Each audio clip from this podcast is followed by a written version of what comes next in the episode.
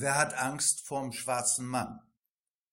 Wer hat Angst vorm schwarzen Mann? So hieß ein Spiel der Kinder, das angesichts dessen, dass Kinder heute nicht mehr so spielen wie vor 50 Jahren, schon vergessen ist. Das Thema, das im Kinderspiel thematisiert wird, ist jedoch zeitlos. Angst ist der Begleiter des Lebens, mal mehr oder mal weniger geleugnet oder eingestanden.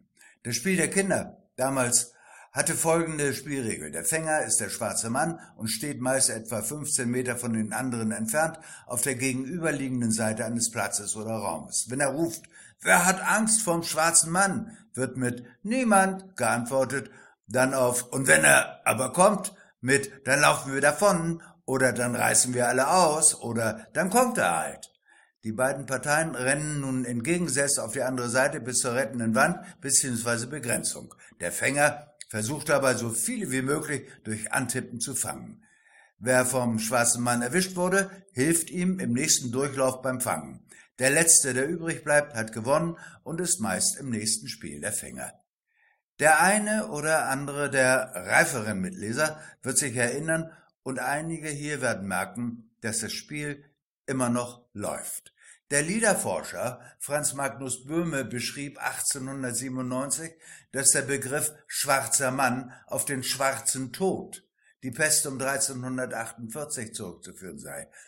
Das würde auch das Spielprinzip folgerichtig erklären. Jeder, der von der Pest befallen wird, im Spiel angetippt wird, ist selber Träger des schwarzen Todes und gehört zum Heer des schwarzen Mannes, das die Seuche ausbreitet. Was hat das nun mit WMIA zu tun? Wir werden sehen. Interviewer, Herr Dr. Nemo, Ihre Labore haben herausgefunden, dass die Menschen immer weniger Abwehrkräfte gegen Krankheiten haben. Nemo, ja, eine für die Menschheit wichtige Erkenntnis und wir haben die Medikamente dafür, die Menschen zu schützen.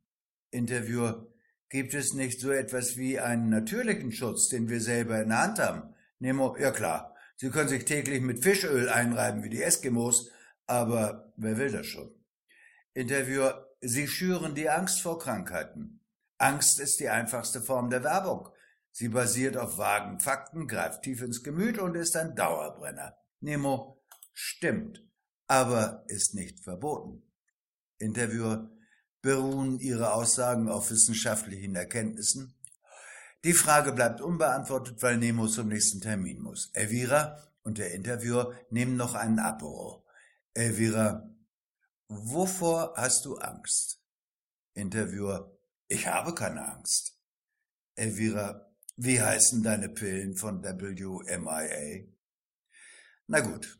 Wie das Drama der Menschheit weitergeht und wie WMIA damit zurechtkommt, erfahren wir wie immer am nächsten Dienstag.